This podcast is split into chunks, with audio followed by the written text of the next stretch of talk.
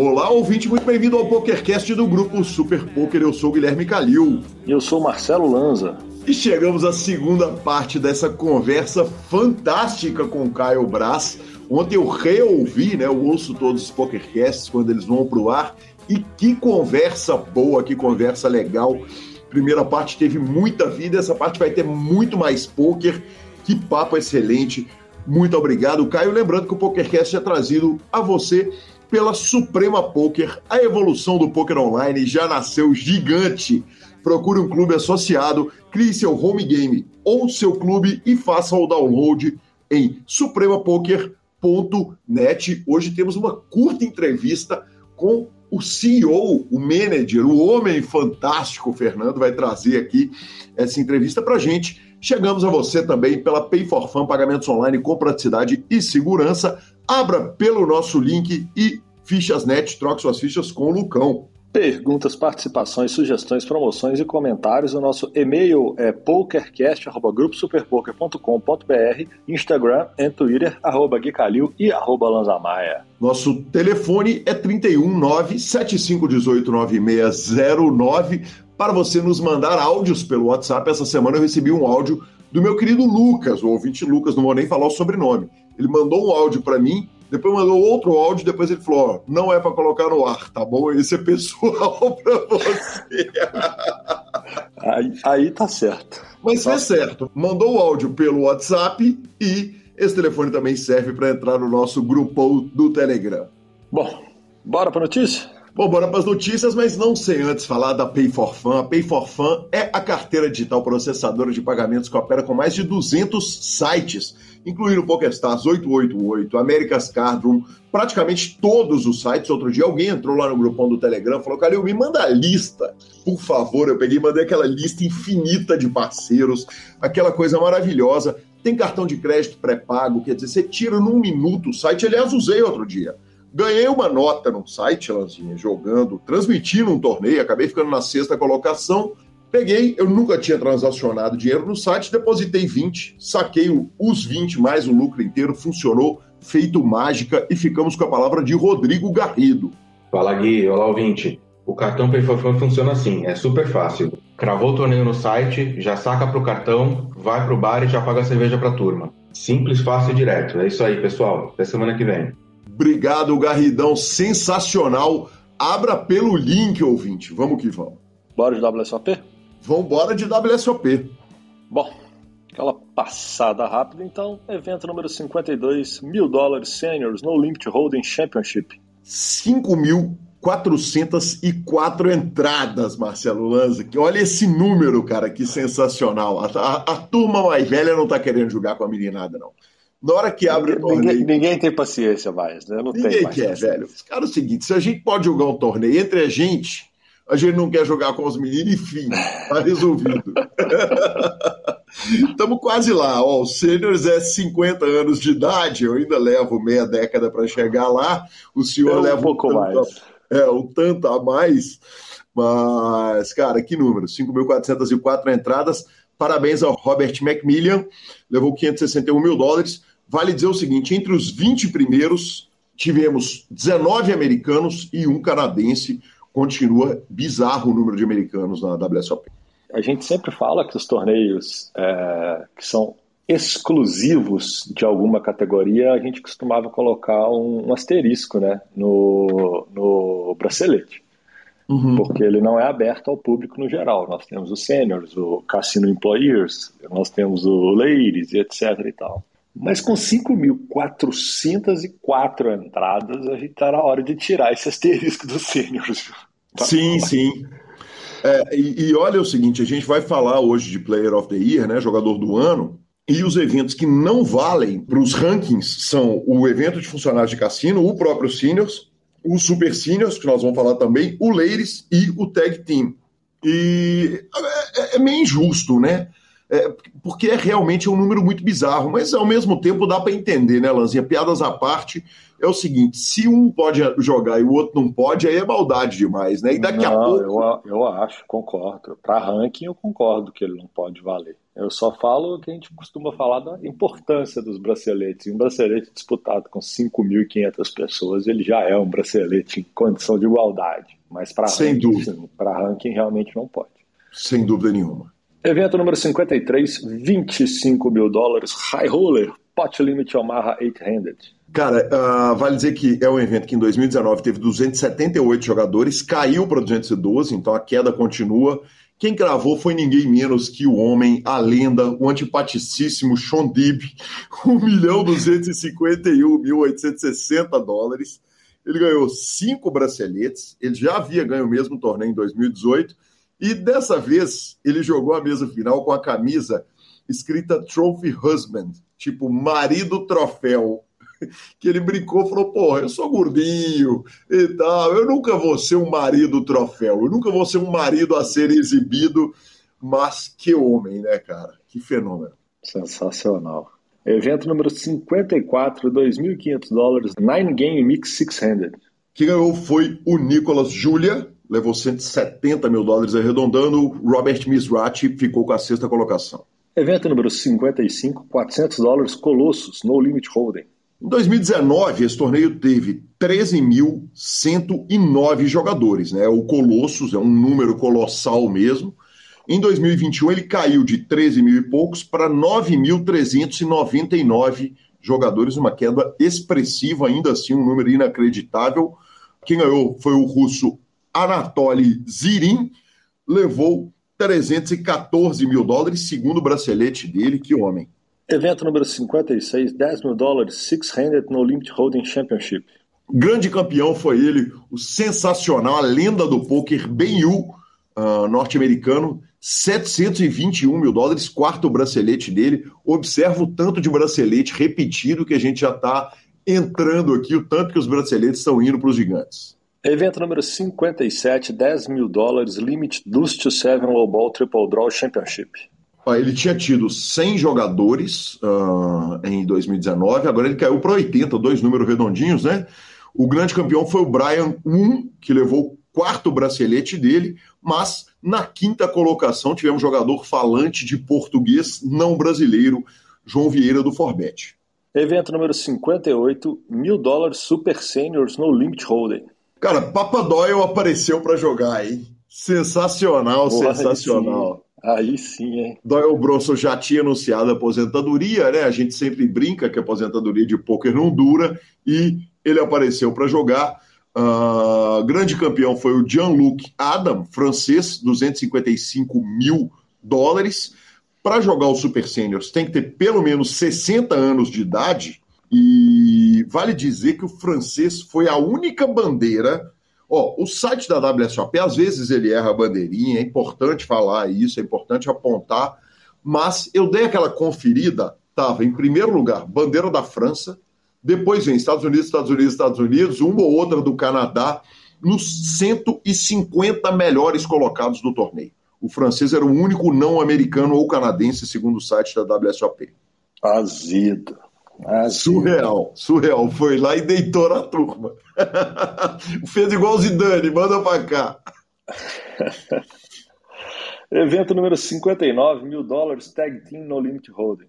Quem ganhou foi Mike Rutter com Semi Diglowy, 113 mil dólares. Evento número 60, 50 mil dólares. Chegou ele. 50 mil dólares, Poker Player Championship Six-Handed. Cara, a gente ainda não tem campeão nesse evento. O torneio, no momento que a gente está gravando o PokerCast, tem cinco jogadores vivos, cinco gigantes vivos. Uh, uma algumas coisas importantes. Né? Primeiro, dois bains de brasileiros. Isso significa, mostra a grandeza do poker brasileiro. Nosso querido Felipe Mojave Ramos deu o bain e Yuri Zivielewski uh, também deu bain no torneio. O Moja chegou no dia 3, caiu na vigésima colocação fora do ITM pagavam 10, mas é demais, né? Ver o Brasil chegando no dia 3 desse torneio, dando dois bains, é, é realmente sensacional. A liderança do torneio está bem empatada ali, hein? Elia de Israel, uh, Paul Volpe, uh, Chris Brewer, todos com aproximadamente 4 milhões e, e, meio de fichas. Aí temos ainda o Dan Cates e Ryan Lang. O Ryan tem 1 milhão e 600 mil fichas, está bem mais short, mas é, sem dúvida nenhuma, o torneio mais prestigioso da série inteira. O torneio, cara, é o torneio que o mundo para para ver e uh, não podia ser diferente. Grandes nomes aí na reta final. Boa. Evento número 61, 600 dólares Deep Stack Championship no Limit Holding. Em primeiro lugar, Cole Ferraro, uh, norte-americano, 252 mil dólares. Ele já tinha pego uma segunda colocação uh, torneio gigantesco, em outro torneio gigantesco, nessa WSOP, no dia 15 de outubro, e tinha arrumado 123 mil dólares. Agora ele crava esse e arruma 252. Que homem! Fernando Viana foi o vigésimo colocado para 8,6 mil dólares. Evento número 62.500 dólares, pot limit Omaha High Low, Eiro Better. Cara, aí a gente tem um jogador que ganha o quarto bracelete dele, sendo que dois ele ganhou esse ano. Kevin Gerhardt, a gente já havia falado sobre ele, ele ganhou o 10K Horse desse ano, pelo amor de Deus, e agora ele vai lá e ganha o 1500 PLO High Low Heitor Better para 187 mil dólares arredondados. Sensacional. Muito bom, muito bom. Cara, bora de Player of the Year, meu patrão. vamos embora, vamos Marcelo Lanza. Cara, é demais, né? Demais. Olha, olha as pontuações, Lanza, e, e prestem atenção, ouvintes. Nós temos na primeira colocação Jake Schwartz com 2.700 pontos. Aí, Kevin Gerhardt com 2.600, Anthony Zino 2.600, Phil Helmut quase 2.600, Sean Deeb 2.500, Aí temos na sétima, temos o Harry Angel e o Daniel Negrano um pouquinho já distantes, 200 pontos ali distantes.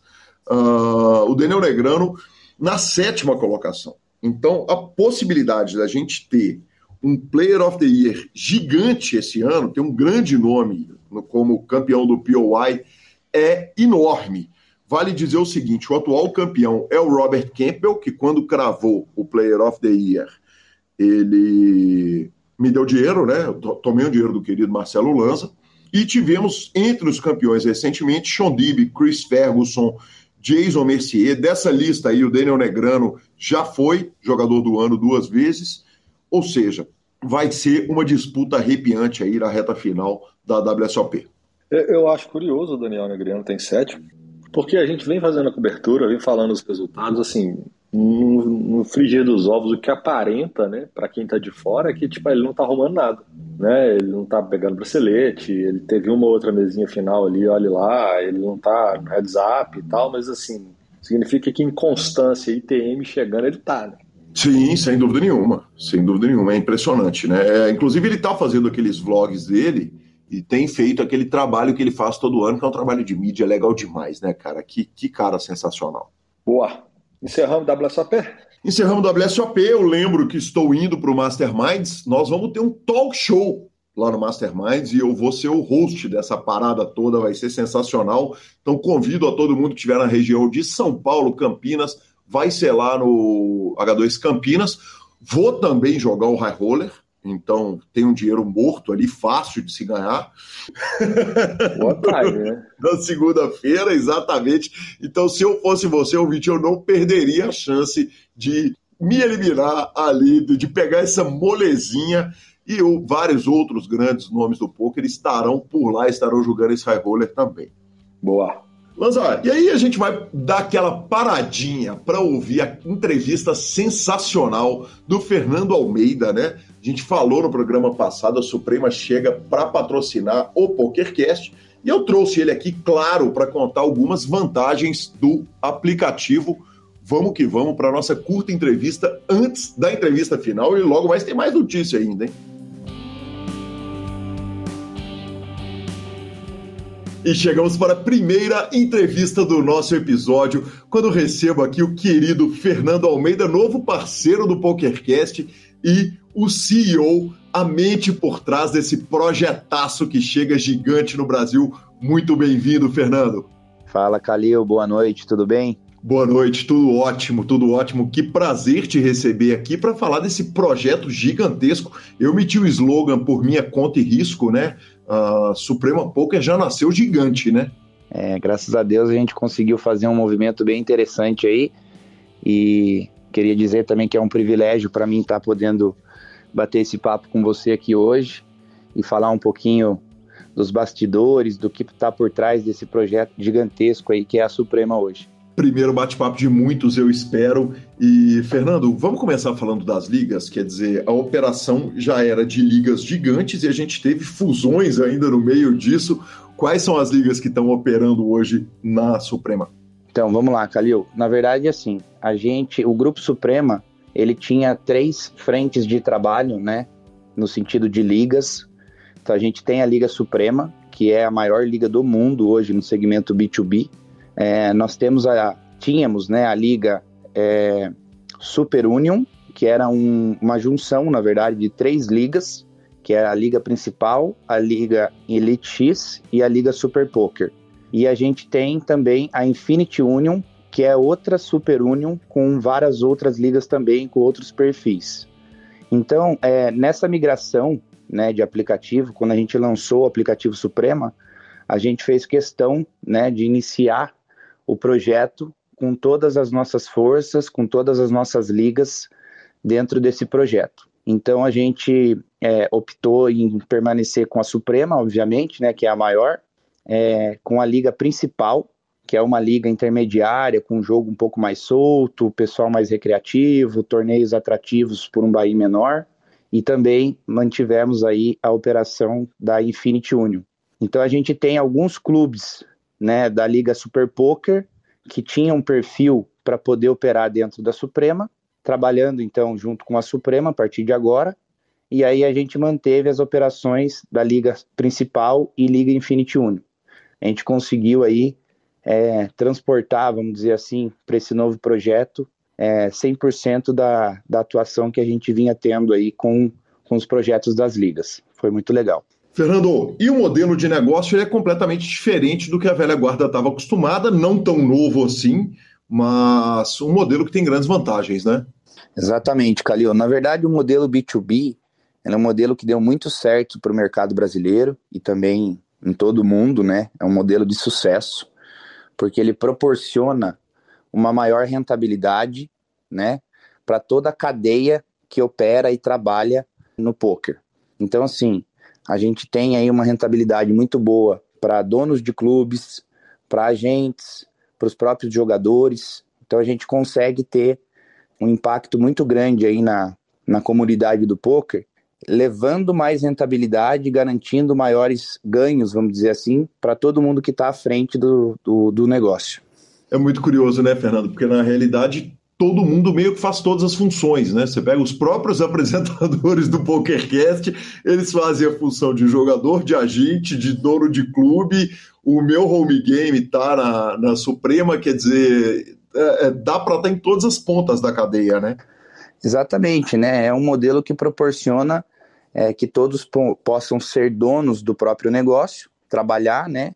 Naquilo que é, ele mesmo criou, naquilo que ele desenvolveu, então ele tem um relacionamento direto com os clientes, ele tem autonomia ali para gerir o negócio dele, e aí é, cabe a opção né, de, cada, de cada dono do seu próprio negócio é, operar ele de uma forma mais recreativa, né, que são os home games, ou até mesmo pegar daí um clube e estar tá afiliando dentro de uma liga, onde ele vai compartilhar ali o jogo com outros clubes também. Então a gente tem hoje dentro do nosso negócio, né, mais de 300 clubes, né, em 70 países diferentes, operando e trabalhando aí é, nos ambientes das ligas. Então a gente tem liga que é a Liga Suprema, que é muito grande, tem a Liga Principal, que é intermediária, tem a Liga Infinity Union, que é para um jogo mais recreativo, mais barato. Então a gente acaba conseguindo atender e abraçar aí todo o mercado. Um ouvinte que está aqui uh, acompanhando, ele tem um monte de amigo, tem um monte de gente que ele pode levar e ele pensa, poxa, eu podia ter um clube, eu podia montar um negócio, tem alguma porta para bater? Quer dizer, para quem, quem, quem que ele grita, Fernando, para poder montar o clube dele e talvez afiliar uma liga? Então, hoje é, a gente tem uma facilidade muito grande de estar tá se comunicando né, com toda a comunidade do poker. Então, é, nós somos um aplicativo brasileiro, a gente tem condições é, de ter um relacionamento mais próximo né, dos nossos parceiros. Então a gente tem aí é, o número, né, a, a, central de atendimento ao cliente do aplicativo, que está disponível aí nas nossas redes sociais, né, no arroba Suprema Poker. E hoje, para você criar um clube dentro da plataforma é muito simples, né? Muito fácil, muito rápido. Demora menos de um minuto aí, você consegue já criar o seu clube, enviar o ID do seu clube para os seus parceiros, para os seus amigos e já começar a trabalhar ali, entender como é que o sistema funciona. E qualquer dúvida que o pessoal tiver, pode entrar em contato daí com a central de atendimento ao cliente, que a gente tem uma equipe 24 horas aí para poder suprir todas as dúvidas, ajudar e incentivar o pessoal aí a, a fazer isso. Que demais. Fernando, eu soube quando do lançamento que haviam preocupações de segurança que foram olhadas de uma forma muito diferente, com muito carinho no aplicativo da Suprema Poker. Dá para dividir isso com o nosso ouvinte? Dá sim, claro. Na verdade, sim, a gente sempre fez um trabalho né, dentro das nossas ligas diferenciado no quesito segurança. E uma das dificuldades que a gente sempre enfrentou foi ter realmente o acesso às informações. Então a gente conseguia é, fazer os trabalhos de segurança, de proteção dos jogadores, de investigações e tudo mais, de collusion, de uso de softwares ilegais e tudo mais, porém com limitações no quesito as informações. Então a gente acabava fazendo quase um milagre ali para poder operar e garantir a segurança a todos os players. Quando o aplicativo é desenvolvido, né, por nós, em parceria com uma empresa, uma, uma software house da Malásia, a gente consegue ter acesso às informações que antes a gente não tinha.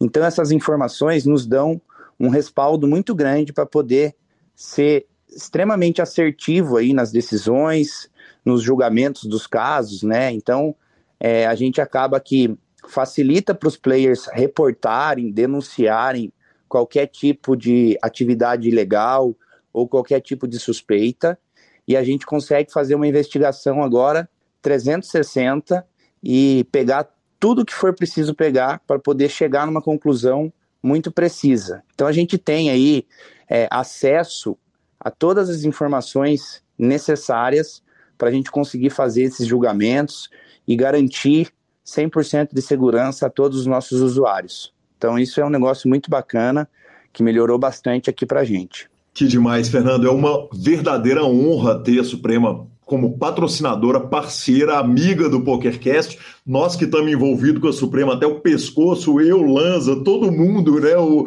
a estrutura inteira do PokerCast, junto com o Grupo Super Poker, que agora passa a integrar. E é uma honra. Muito obrigado.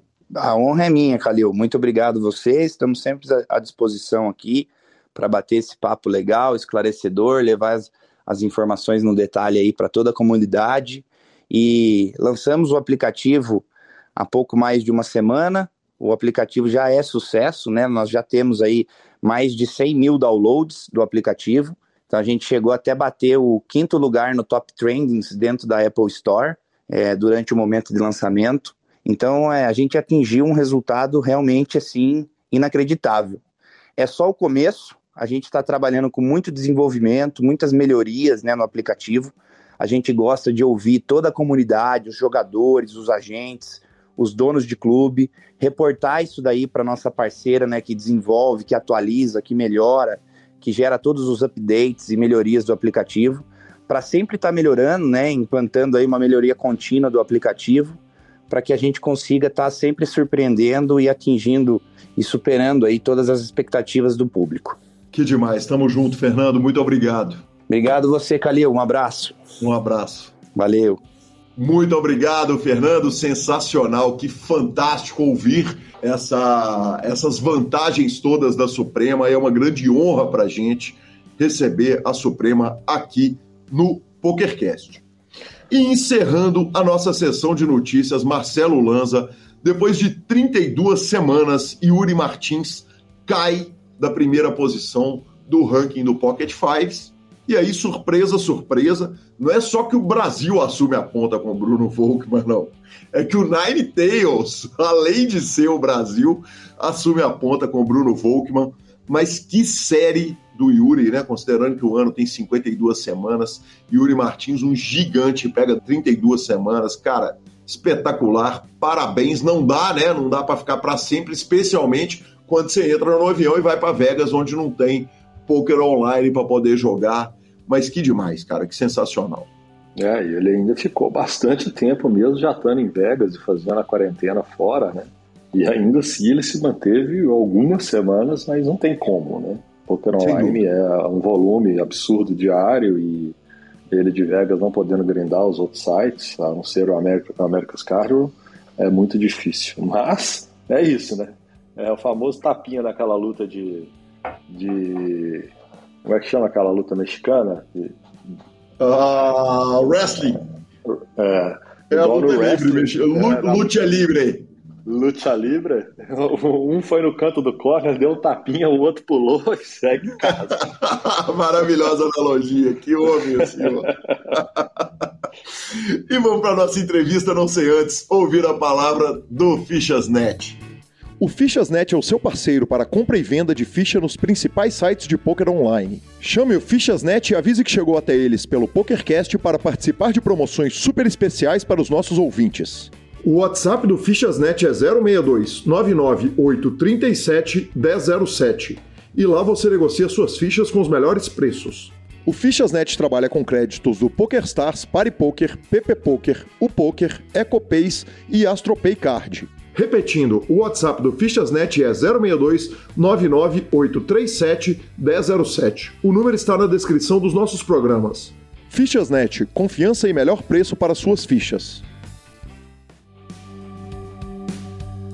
E aí o Caio, jogador de Citengol, se torna jogador de MTT. E não só se torna jogador de MTT, é, se torna jogador de MTT, vira streamer, vai pro full.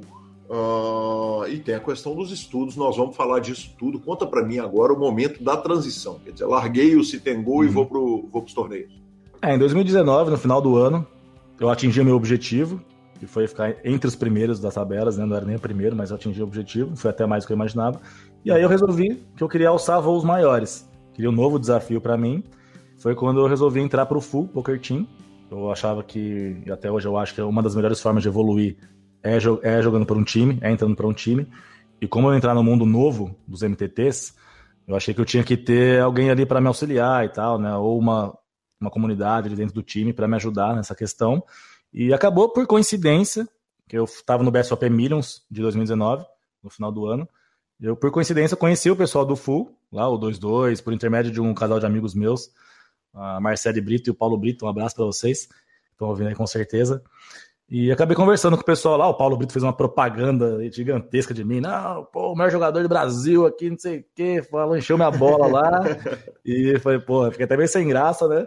Os caras nem me conheciam, nada. Eu não era ninguém, na verdade, né? Só tinha atingido ali uma tabela de líderes. Peraí, não era ninguém o caramba, era o maior jogador de sit gol do Brasil, cacete. Não, mas era totalmente desconhecido, né? Não tinha mídia, não, mal tinha rede social, Instagram e tal.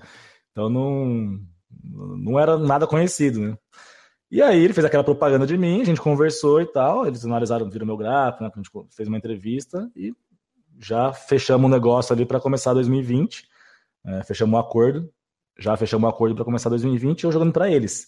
E aí foi quando eu re realmente resolvi migrar do Sitting Go por MTT e passar a viver do jogo mesmo, porque eu precisava disso, sabe? Eu precisava desse ano 2019 para saber que eu poderia viver do jogo, nem que fosse jogando Sitting Go.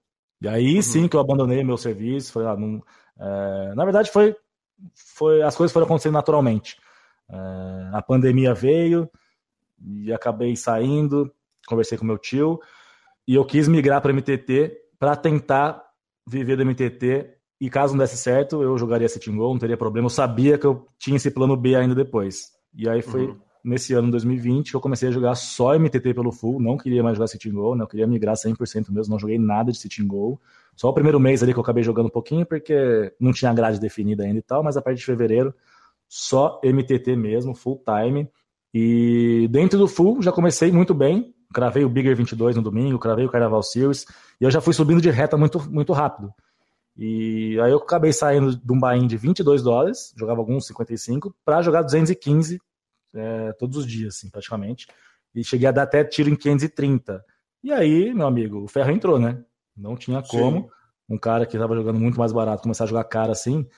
É, o que eu tinha ganho lá na, na cravada do Big 22, no Carnaval Series, outros torneios, eu fiz um HU no Bounty Builder de 55 também. Foi tudo pro água abaixo, tudo pro saco, em questão de 15 dias. Peguei uma swing de 20 mil dólares, que para mim era muita grana. Tudo que eu tinha ganho no início do, do ano, eu perdi em 15 dias. E ali foi um baque para mim, né?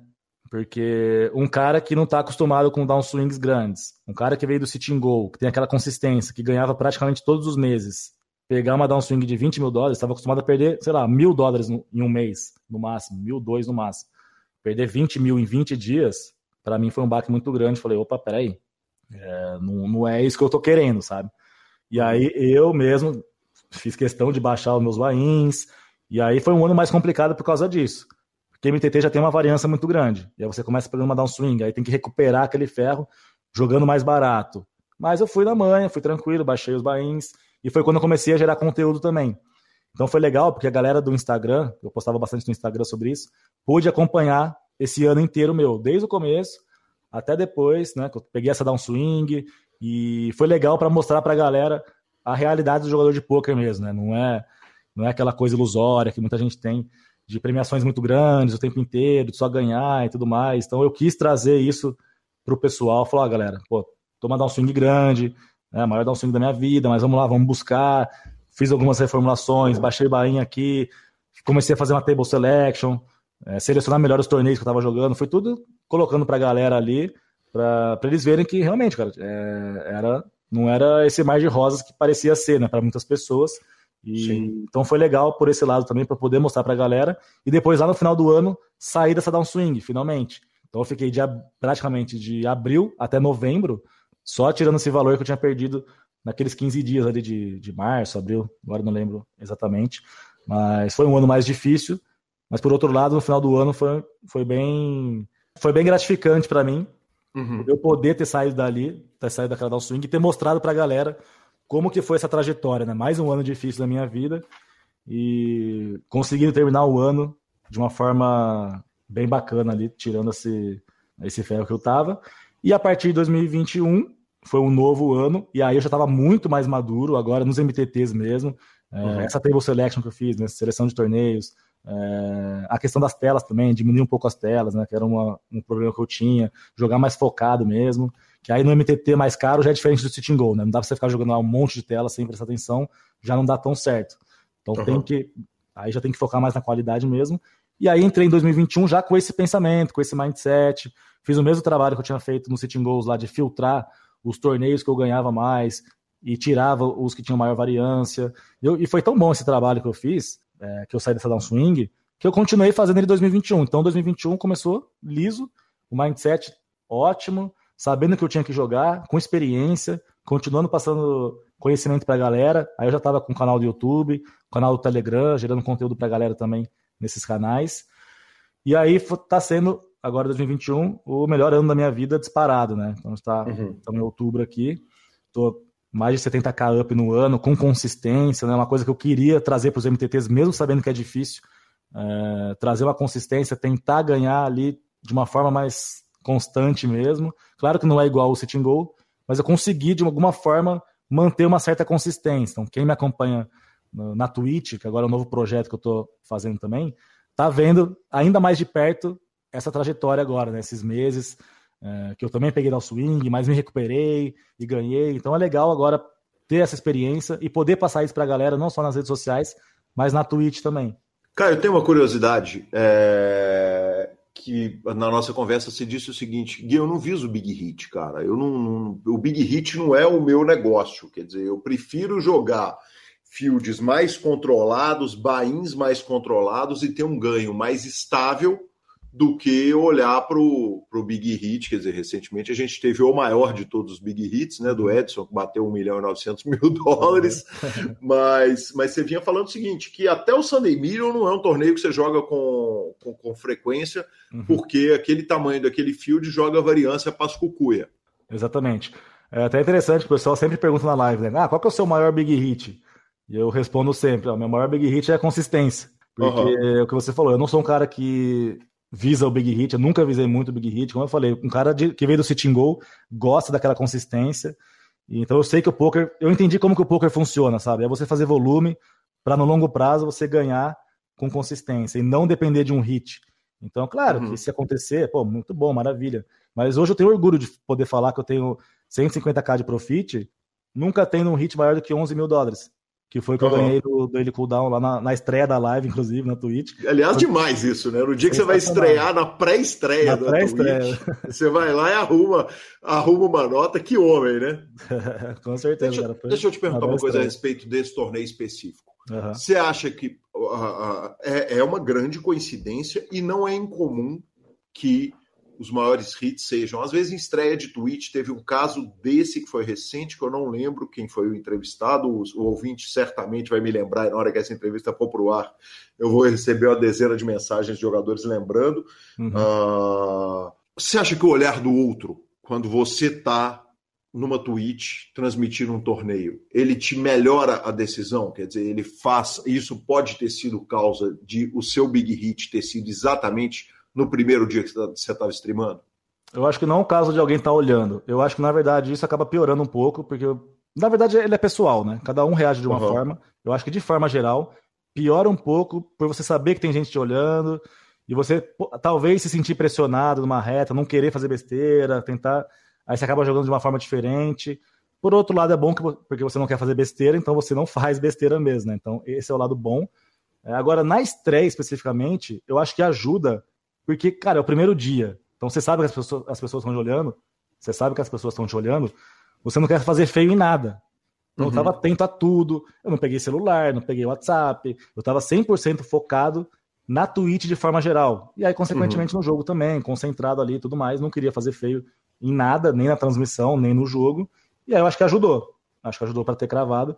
Mas depois de um tempo, quando você acaba sendo, né, ficando mais desleixado, ah, pega, começa a pegar celular, às vezes para responder alguma mensagem, já está mais, já tá mais familiarizado com a parada ali, as pessoas começam a comentar no chat e tal, começam a conversar com a galera.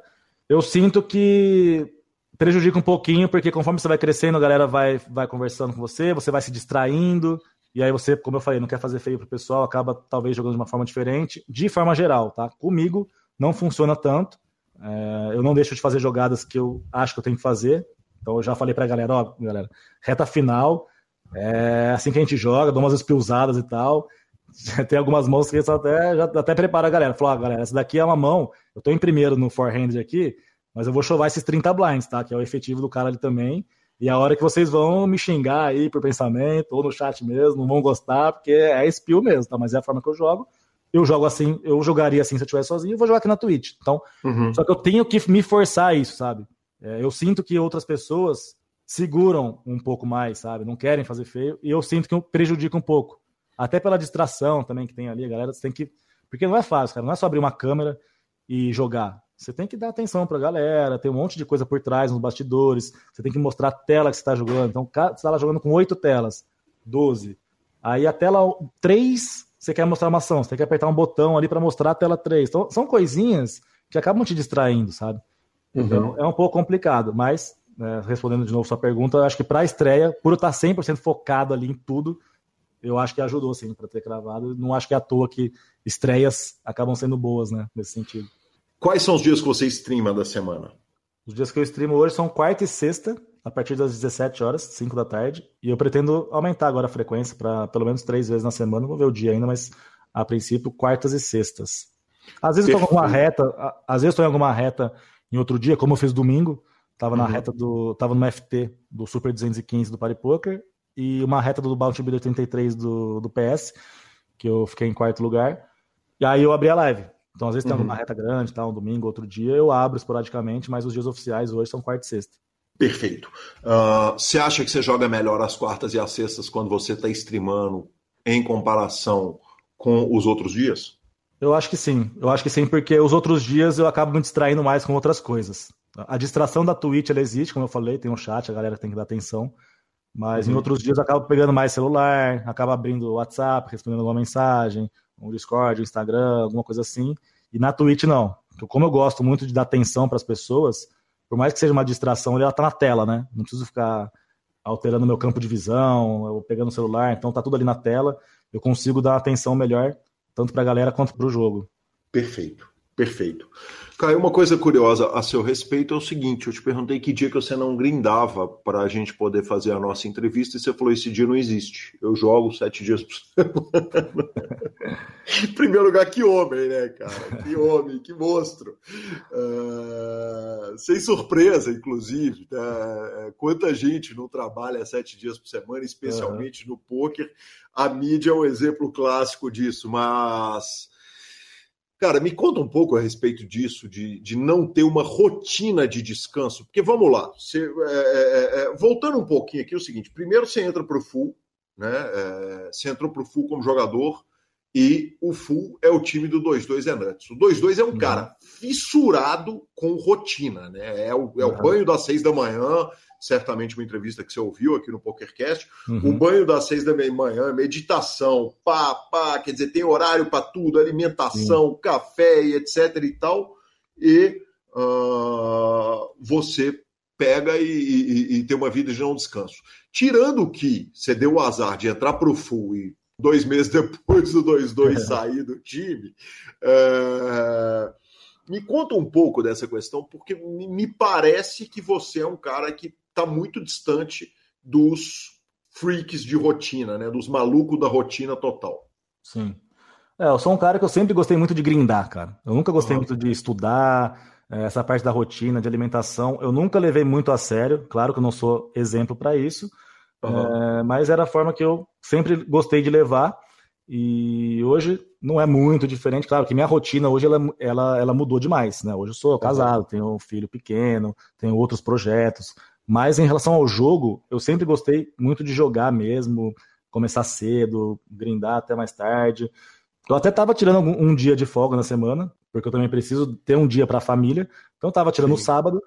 Só que agora, por questões financeiras, a gente está com alguns projetos e tudo mais, comprando algumas coisas. Eu falei para minha esposa, eu vou ter que trabalhar, não tem jeito, né? Porque eu vou ter que arcar com essa responsabilidade ali no final do mês, né? as contas vão chegar, então eu vou ter que trabalhar de segunda a segunda e não vai ter o que fazer, sabe? Aí eu acabei não tirando mais uh, esse dia de folga, estou trabalhando, estou jogando todos os dias. E eu não. Eu vou bem contra o que muitos jogadores falam, né? Essa parte da rotina e tal, mas não que eu não ache importante. Eu acabo uhum. não executando na prática, e eu falo isso sem o maior problema, porque, eu, como eu falei, eu sempre gosto de mostrar a realidade, a, pelo menos a minha realidade, sabe? Então, não, não sou hipócrita de ficar falando pra galera, ah, que rotina e tal, é, que eu faço, né? Mas eu gosto de falar pro pessoal, ó, pô, tem uma boa alimentação, agora eu tô começando a mudar isso. Fui uma uhum. nutricionista, para ter uma alimentação melhor, começar a fazer exercício. Então, eu quero mudar, sabe? É que eu nunca fui de fazer. Então, eu nunca passei pra galera, pro pessoal que me segue, que eu faço. Mas não que não seja importante, né? Como o 22 sempre falou, né? Que ele gosta muito dessa parte, e eu acho sensacional também. Infelizmente, tive é, teve esse desencontro com ele, né? Eu entrei no full, ele acabou saindo, mas eu sempre admirei ele, sempre vi os vídeos, a biblioteca, os vídeos dele ficaram salvos lá, eu pude acompanhar e tudo mais. Então, até me, me motivou também a querer mudar minha rotina. Então, não é algo que eu me orgulhe, sabe? De não ter uma uhum. rotina pronta hoje. Eu acho que o jogador tem que ter uma rotina, é, tem que se preocupar com questões off-poker. Eu acho que é muito importante. Só que eu consigo me adaptar bem a isso hoje. Uhum. Eu, eu, eu, gosto de acordar, fazer o que tem que fazer de manhã ali off-poker, off entre aspas, né? São coisas relacionadas ao poker. Mas enfim.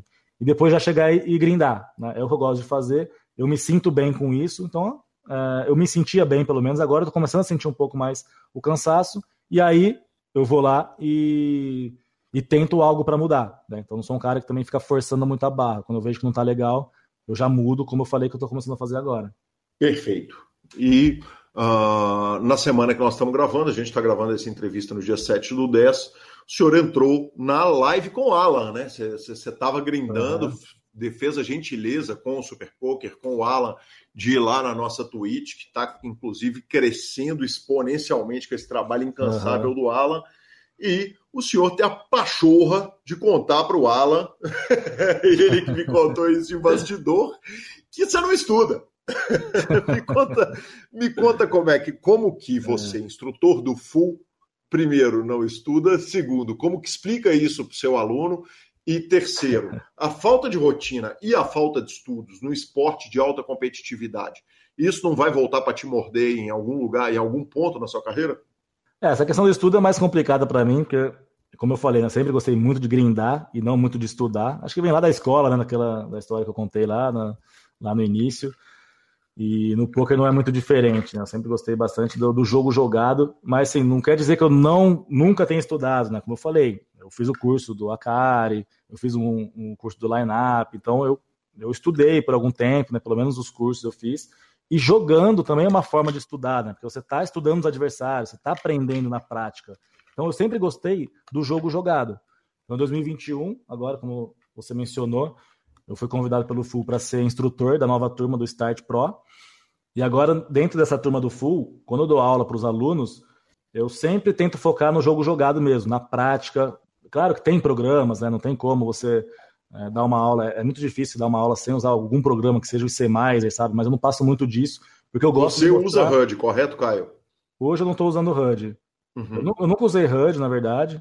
É, comecei a usar há pouco tempo dentro do time, só que tive alguns problemas aqui, acabei parando de usar. Você é compensa o não uso de HUD com um caminhão de Note? Com certeza, cara. Os uhum. Notes é, eu sempre fiz demais.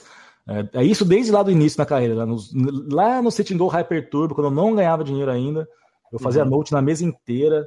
É, você ter ideia, eu terminava de jogar a sessão, eu não fechava a tela. A hora que terminava o Sitting Go de nove jogadores, eu eu voltava o replay das mãos lá do início, na primeira tela, na primeira mão, ia passando para frente de novo, devagarzinho, para ver toda mão que tinha algum showdown, eu fazia note. Todas, não importava, uhum. não importava qual fosse. Abriu a 2x com mais rei do MP. Tá bom, fazia note. Então, tudo eu fazia note. Eu sempre gostei uhum. muito disso. Colocava uma corzinha. O meu objetivo era abrir o próximo sitting goal e ter os oito caras lá com alguma cor, alguma informação deles. Então, sempre gostei muito disso, de ter a informação do cara ali, do que eu vi ele fazer, sabe? Claro que o HUD ajuda nessa hora, mas às vezes, cara, uma mão que você vê do cara, você já não precisa de mais nada, sabe? Uhum. É uma informação, e às vezes o HUD precisa, normalmente o HUD precisa de uma quantidade de mãos maiores, né, para você pegar uma frequência e tudo mais. E se você tiver atento na mesa mesmo, com uma mão você já tem tudo que você precisa, sabe? Eu sempre gostei de passar isso pro pessoal, para os alunos, mais o jogo na prática mesmo, um jogo jogado, sem ficar querendo decorar muito, sabe? Tabela e tudo mais. É aprender mesmo a jogar, fazer volume, pegar os leaks do cara ali. E eu acho que é até legal, porque são três instrutores. Os outros dois usam mais programas e eu sou mais a parte do, do jogo jogado na prática. Então acho que fica legal até para a galera que está ali é, ter essas visões diferentes, sabe? Ter aulas diferentes, com dinâmicas diferentes. Então acabou encaixando legal. Está sendo bem bacana assim, esse início do projeto.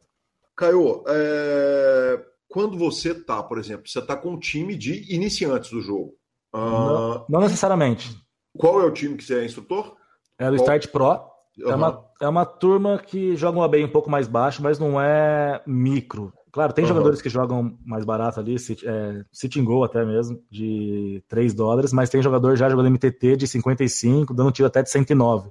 Então, uhum. não, não necessariamente é uma turma de micro. É, vai mais do perfil do jogador mesmo. Então, se chegar um jogador que bate bem o limite é, o mid, ele já vai chegar jogando, jogando mid, sabe? Uhum. se tiver um jogador que tá mais informação, a gente também ajuda a formar e tal, mas não necessariamente, não é focado só nisso. Ah, perfeito. É, você não senta a bunda para rodar solver. Não.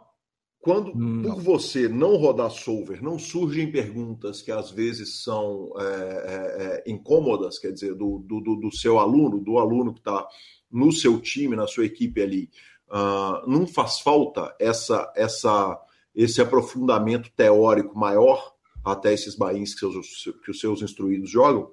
Você diz em relação aos meus alunos ou aos meus instrutores? Alunos.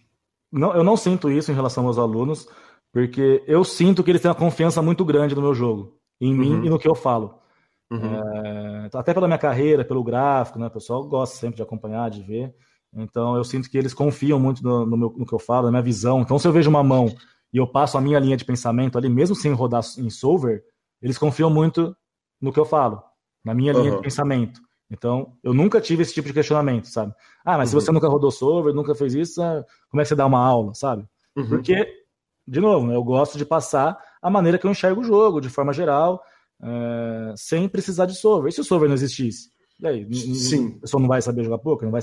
Então, é isso que eu quero passar, sabe? Saiba jogar o jogo sem precisar de HUD, sem precisar de programa, é, sem precisar de nada, porque se você souber, a hora que você introduzir o HUD, começar a introduzir outras coisas, aí que você vai matar mais, entendeu? Então, não que eu seja contra.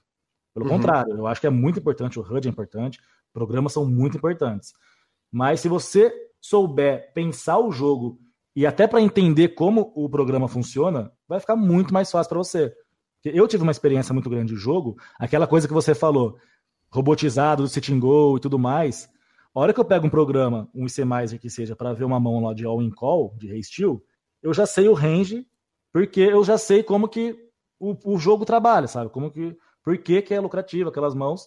E a hora que eu colocar no programa, eu entendo o porquê que ele tá me mostrando aquilo, sabe? Porque eu já vivenciei aquilo, e eu sei, até de tanto dar call errado, eu já sei que aquele call não é bom, porque, pô, tô dando um call em race shield aqui de Ice 7 off toda hora, o cara mostrando lá Ice Dama, Ice Valete, par de 10, cara, não tá rolando, sabe? Então você uhum. começa a entender, pô, por que, que um Ice 7 off não é bom? Porque o cara só tá dando all-in com mãos que estão me dominando.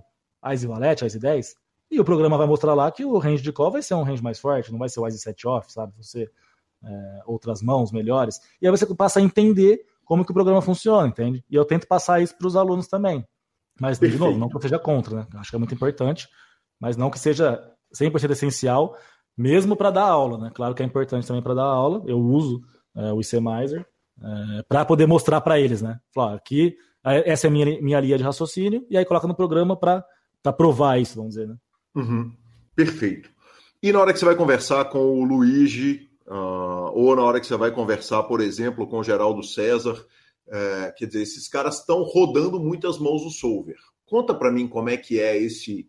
Eu, eu, ia falar embate, mas não é nem embate, né? Porque se você está conversando com um cara que roda muitas horas de solver, que está ali uhum. uh, uh, estudando profundamente a teoria do jogo, e você chega com um, um feeling, eu imagino que deve ser um complemento legal demais, né? Você passar para ele uma percepção e ouvir a percepção do Geraldo César que não, nem sei se o Geraldo é o cara que roda o solver lá no time, se é o Regis, quem que é, mas, mas enfim, é, conta para mim como é que dá essa conversa entre o cara que é um jogador de feeling, que é um jogador de sentimento, que é quase um jogador de live jogando online, né? Uhum. Conversando com o cara que senta para rodar a mão.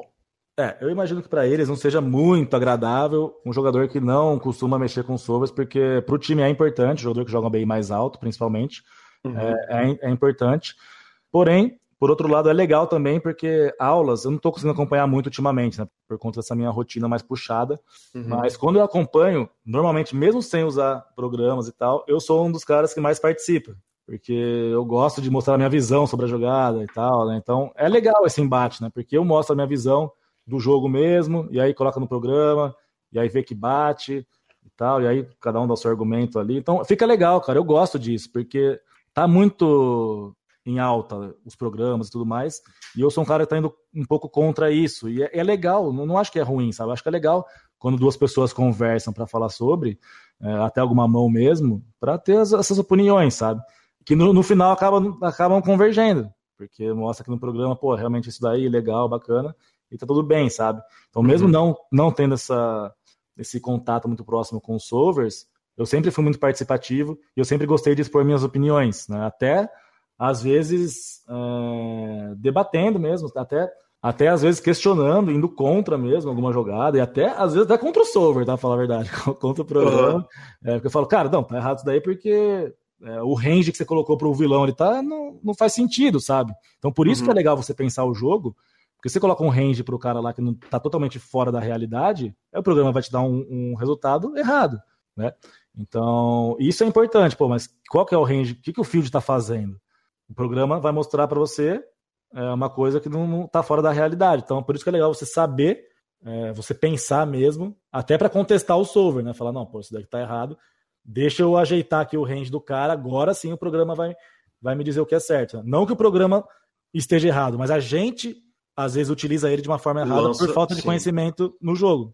Entendeu? Sim, lança dados que não são condizentes com a realidade. Exatamente. É, às, às, vezes você pede para os é, instrutores do, do Full lançarem um monosolver para você, que você dá o, a, a, as stats gerais, você fala, cara, o range é esse, etc e tal, e, e você pede soluções para eles? Às vezes eu peço algumas. algumas não, não, não para rodar no solver, mas eu peço opiniões, sabe? Algumas uhum. opiniões, eu confio neles também, né? Como confiam em mim, o pessoal manda a mão para mim, eu só respondo sem rodar no solver.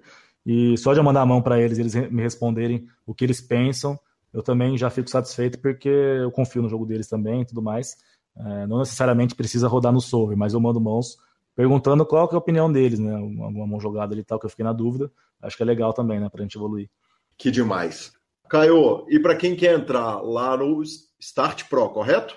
Isso, Start Pro. O, exatamente, o time dentro do full, como é que faz? Te grita, te chama, entra no site, inscreve? Cara, pode me chamar, só que a melhor forma é realmente entrando no site, www.fullpokerteam.com.br, vai ter ali já para se inscrever. As inscrições para o Full estão sempre abertas, às vezes vai para o Start Pro, é, às vezes vai para os outros starts que tem também, porque o Start Pro já é a terceira turma do Start, tem o Start uhum. Pro, Start Hero e o Start Sharks. E, então, se você quiser fazer parte da minha turma mesmo, não, quero ter aula com o Caio Braz, no Start Pro, é, nada impede você de preencher o formulário e colocar na observação. Mesmo que não esteja com as vagas abertas naquele mês para nós, para minha turma, você pode colocar uhum. lá, é, quero fazer parte do Start Pro, que aí é direcionado para a nossa turma, não tem problema também. Então, sempre fica aberto, só entrar lá e preencher o formulário, que a gente dá uma olhadinha lá, e se for o caso, entre, com entre em contato com você para fazer uma entrevista. Bacana demais. Caio, uma curiosidade a respeito da nossa entrevista é que eu vinha conversando desde o começo do ano com o Alexandre, né, cara? O Alexandre uhum. Melo, que, que foi quem trouxe a ideia de eu te entrevistar. E a gente vinha conversando a respeito do fato de você ter sido jogador do, do o, o número um de se tem gol do mundo e tal. E muito antes disso, é, muito antes do nosso acordo com a Pay for Fun e do seu acordo agora, que acabou de ser revelado, uhum. né? Sim, sim. De ser explodido, que é o seu acordo com a Pay for Fun e a sua chegada. O ouvinte do PokerCast ele já conhece, ele já abriu pelo nosso link, uh, ele já está lá dentro da Pay for Fun, já está usando a solução mágica que você crava o torneio, saca para o cartão, vai para o boteco, uhum. grava, gasta o dinheiro, gasta no shopping. Sim, sim. Quer dizer, o método mais fácil de você mexer com seu dinheiro online. Me conta uma coisa. Tá vindo aí a Caiobras Series of Poker. Conta Sim. pra gente um pouquinho a respeito disso, cara. É, Caio Braz Series of Poker foi um projeto que eu vou criar agora. Tá começando, então quem tá ouvindo agora já tá, é, tá quentinho, saindo do forno para vocês. Que é a parceria junto com a Pay for Fun, como você falou, que é uma das maiores carteiras que tem hoje aí, para você poder sacar, criar o cartão, enfim, tudo que você falou, né, de poder fazer tudo com cartão. É, eles estão me ajudando nessa parceria a proporcionar a Copa Caio Braz. Uhum. E eu vou fazer lá na Twitch, para o pessoal que me acompanha tá lá no canal todo dia, para os subs, para quem tá lá sempre acompanhando o meu trabalho. Eu acho justo devolver para eles também essa força que eles dão para mim, porque eles estão me ajudando a crescer lá dentro. E agora eu vou criar essa Copa Caio Brás, que é um novo projeto que eu estou criando, para o pessoal poder jogar free rolls ao longo dos meses, das semanas. Toda semana vai ter um free roll e no final vai ter um main event e uma premiação especial para quem conseguir chegar no ranking final. Então vai ter um uhum. ranking, de, um ranking geral é, então, na verdade, são várias premiações. Né? Vai ter a premiação semanal do free roll, vai ter a premiação do ranking geral, vai ter a premiação do, do main event, e aí no, no, em janeiro eu vou fazer um outro free roll especial também para os subs do canal, que é a galera que está todo mês se inscrevendo ali e tudo mais. Então, é uma forma de retribuir é, o carinho e a ajuda que o pessoal tem me dado, tem me ajudado a crescer, e a Pay for Fun está sendo fundamental para eu poder proporcionar isso para eles, né? Que eu gosto sempre de falar para a galera que me segue que é, é uma via de mão dupla ali, né? Então, uma mão lava a outra, eles me ajudam, eu ajudo eles, então consigo uma, é, fazer uma parceria com alguém muito grande também para ajudá-los, né? não só a mim, mas ajudá-los também, porque eu gosto disso, né? A gente crescer junto. O pessoal que me segue sabe que eu gosto realmente de trazer a realidade e ajudar a galera mesmo. E assim eles vão me ajudando e a gente vai se ajudando, todo mundo cresce junto. Esse é o objetivo.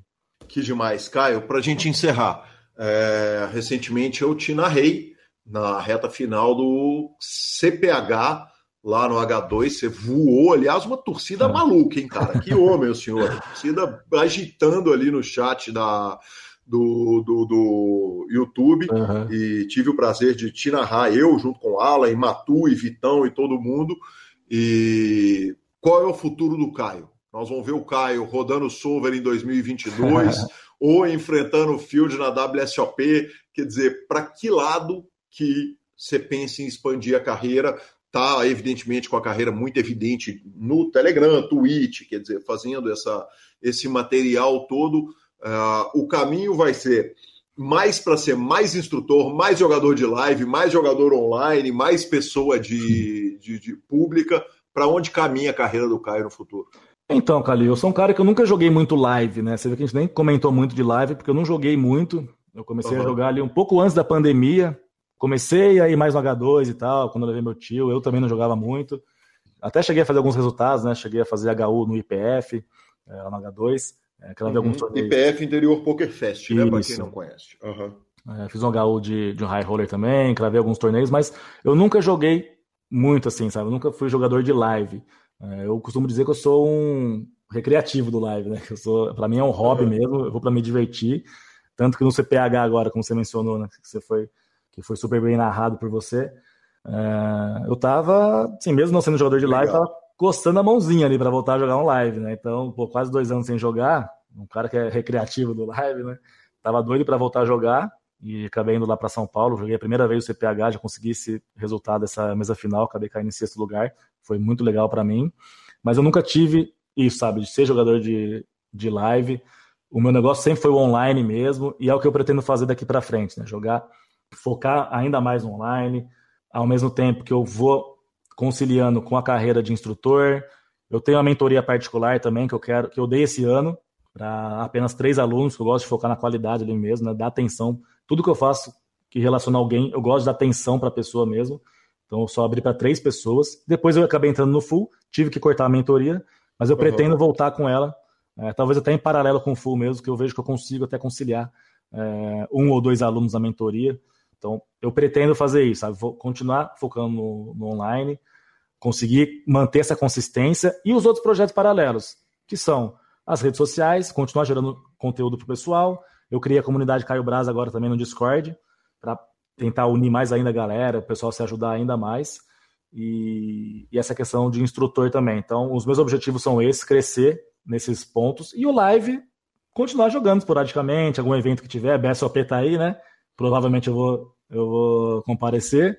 Então, mas só por, mais por diversão mesmo, né? O que eu pretendo focar mesmo é o poker online, é, são as aulas e as redes sociais, o, é, aumentar a comunidade, fortalecer a comunidade e principalmente a Twitch, que é algo que está me ajudando mais ainda a, a, conseguir esses objetivos meus, né? De unificar ainda mais o pessoal do poker, porque a gente sabe que o poker online é um esporte muito, uma atividade muito solitária, né? E Sim. a Twitch ela veio para unir a galera. Acho que a gente criou uhum. uma comunidade muito legal ali dentro da Twitch. Uh, então, esses são os, os, meus objetivos hoje. Caio, parceria com o Poker. Me conte tudo sobre como é que é ser parceiro de um dos maiores sites do mundo, um dos mais tradicionais e a casa do WPT. Cara, sem palavras, né? O Party Poker, é, ele me abriu as portas na Twitch, primeiramente. É, antes de eu fazer Twitch, eles já me convidaram para participar lá da Twitch deles para hostear o free roll que eles deram. Eles fazem free rolls é, todo sábado. Então, para mim já foi uma honra e deu um empurrão para eu começar também o meu trabalho na Twitch, né? Agradeço ao Sketch, que é sensacional, o Doug Santos também que me indicou, mesmo não sendo streamer, me indicou para fazer fazer parte desse trabalho lá com eles. E só me motivou a continuar o meu projeto. E agora, com, com a minha própria Twitch, fazendo a parceria com o Party Poker para poder proporcionar ainda mais benefícios para o pessoal que me segue, free rolls, sorteios de tickets, tudo mais, porque a ideia é, é essa que eu falei, né? É realmente crescer, conseguir parcerias grandes de pessoas, de empresas, de sites que eu confio, que eu gosto, que o Party Poker é um site que, eu, como eu falei antes, até quando eu jogava Sitting Go lá no começo, é, foi o segundo site que eu comecei a jogar depois do PS, eu já estava jogando Party Poker, e é um site que eu sempre gostei de jogar também, sempre indico pra galera. É, na Twitch, o pessoal vê que as, até as maiores premiações que eu ganho estão sendo no Party Poker, então assim, eu nunca faço algo, uma parceria com quem eu não, eu não me identifico, sabe? E o Party Poker não tem como não se identificar, né? Porque realmente um dos maiores sites que tem. Uh, e eu me surpreendi também com o tratamento deles comigo, né? A galera realmente é sensacional. O sketch, mais uma vez, sem palavras, a atenção que ele, que ele dá, a equipe do Party Poker, são demais mesmo. E eu acho que tem tudo para dar certo. Pessoal que me seguir na Twitch lá pode ter certeza que vai ter muito benefício para vocês. Inclusive, a Copa Caio Braz também vai ter a força do Party Poker para a galera poder até jogar mais, conhecer o site. A gente vai fazer lá dentro do site a Copa Caio Braz. Então, é um projeto promissor também, tem tudo para dar certo, para alavancar ainda mais uh, esse projeto nosso e poder dar cada vez mais benefícios para a galera que me segue também. Que demais, que demais. Caio, muito obrigado, cara. Obrigado pelo carinho, sucesso, parabéns pela carreira, parabéns pelo, pelo salto incrível, né? Quer dizer, é, é, é uma vida cheia de mudanças radicais e cheia de coisas incríveis. Muito obrigado pelo carinho e pela, pelo papo todo fantástico. Bom, eu que agradeço demais, cara. Como eu falei no começo, é um prazer imenso estar aqui com você. Poder estar desse lado aqui é uma sensação indescritível. E agradeço mais uma vez pelo convite. Parabéns pelo trabalho, que eu estou sempre acompanhando aqui, é sensacional mesmo. Obrigado a todos que estão acompanhando aí e me sigam nas redes sociais, né? Quem quiser acompanhar mais o meu trabalho, no Instagram, no YouTube e a comunidade Caio Brás, vai ser um prazer ter você com a gente lá, beleza? Masterminds Campinas, estamos lá tomando uma, né? Tá, estamos lá, estamos lá, com certeza. Aqui pertinho de casa, aí fica mais tranquilo, né? Aí sim, vou conhecer, vou conhecer Campinas depois de adulto. Tem Maravilha. muitos anos que eu não vou. Eu vou te conhecer pessoalmente também. Porra, vai ser um prazer. Tamo junto, meu mano. Valeu, Calil. Obrigadão. Um abraço. Um Obrigado. Abraço. Até tchau, mais. Tchau. tchau. Até mais. Tchau. Maravilhoso, maravilhoso, Caio Braz. Que conversa fantástica. Que cara legal. Muito obrigado, Caio, pela entrevista fantástica, pelo bate-papo. E tamo junto, vamos que vamos. Muito sucesso. E vamos de tweets, professor? Bora os tweets. Cara, tinha muito tempo que a gente não tinha tweets, mas dessa vez temos dois ótimos. O primeiro foi da Lara Nissi, que escreveu o seguinte: Eu acabei de entrevistar o Phil Ive para a empresa para a qual eu trabalho. Ele perguntou há quanto tempo eu estava fazendo esse trabalho. Eu falei três semanas, portanto eu estou nervosa. Ele disse para mim: Não fique nervosa. Depois, assim que a gente começou, ele encostou o ouvido no meu ouvido e disse: Não estrague tudo. Maravilhoso, hein? Nossa, velho, que bicho. e olha que ruindade, velho. Nossa. Sensacional, maravilhoso. Ficou muito requinte de crueldade, velho. Deixar ela branca na hora, assim, ela vai ficar assim em pânico total. Exata, cara. Você imagina, tá uma falha do Phil durante a entrevista com o Phil é demais. É demais, cara. Que legal. Muito bom, muito bom. Pitão FMG escreveu o seguinte: os dealers, e aí não foi tweetada, foi no Instagram, mas escreveu o seguinte: os dealers brasileiros são os melhores do mundo, mas muito disparado. Os três dealers que passaram pela minha mesa são fracos demais. Você tem que ficar atento o tempo todo com o pote, senão eles erram. E olha que o torneio é de 10k dólares. No Brasil, em qualquer torneio de 200 reais, os dealers são gigantes. Eu troquei a palavra que ele usou para definir os dealers para programa ficar amigável à família brasileira, né? Eu tirei o palavrão. Apenas li e ouvi verdades. Maravilhoso, maravilhoso. Essa semana não tivemos o, o torneio do PokerCast, né? Foi terça-feira, foi feriado, teve a gravação do DVD de Gustavo Eronville, então não, não, não fizemos, não tivemos. E acho que podemos cortar direto para finalização. Podemos, mas só para avisar que, como não teve, eu julguei. só para ser um do contra da história, né? Ah, que sensacional. Você jogou essa semana? É verdade, é verdade. O senhor tá jogando. Eu joguei o Super High Roller, passei pro dia 2, é hoje. E joguei o 8 Game ontem. Joguei um 8 Game ontem e caí em oitavo. Triste, oitavo, triste. Deu dinheiro, pagava quantos, meu professor? Óbvio que não deu dinheiro, óbvio que não deu dinheiro. O 8 Game sempre dá dinheiro seis mais nessa hora. É oh, triste.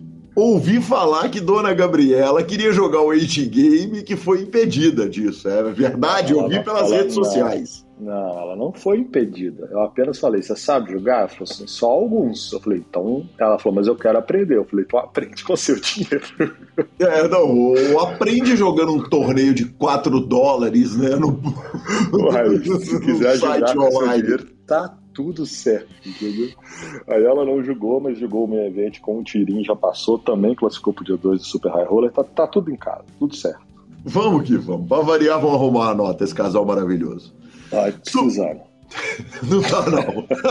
não tá, não. Superpoker.com.br, tudo sobre poker no Brasil e no mundo, onde tem poker, o Super Poker está. Na aba de clubes, temos aqui de clubes do Brasil, onde jogar a agenda diária de torneios. Na aba de vídeos e no YouTube, transmissões ao vivo dos maiores torneios do mundo, análises técnicas, programas de humor, entrevistas icônicas e, claro, o PokerCast. Revistaflop.com.br, a sua revista de poker e mibilisca.com, cobertura mão a mão de torneios pelo Brasil e pelo mundo. Dica cultural. Mas eu tô muito conectado com futebol, né? Então tá difícil de ver as coisas. Eu ando assistindo todos os programas relacionados a futebol, a bola, os comentários na ESPN, até nos canais que eu não tenho. Mas, mas os episódios recentes do podcast Discoteca Básica do Ricardo Alexandre, cara, o mais recente foi sobre o disco Construção do Chico Buarque. Né? Ele conta a história de um disco.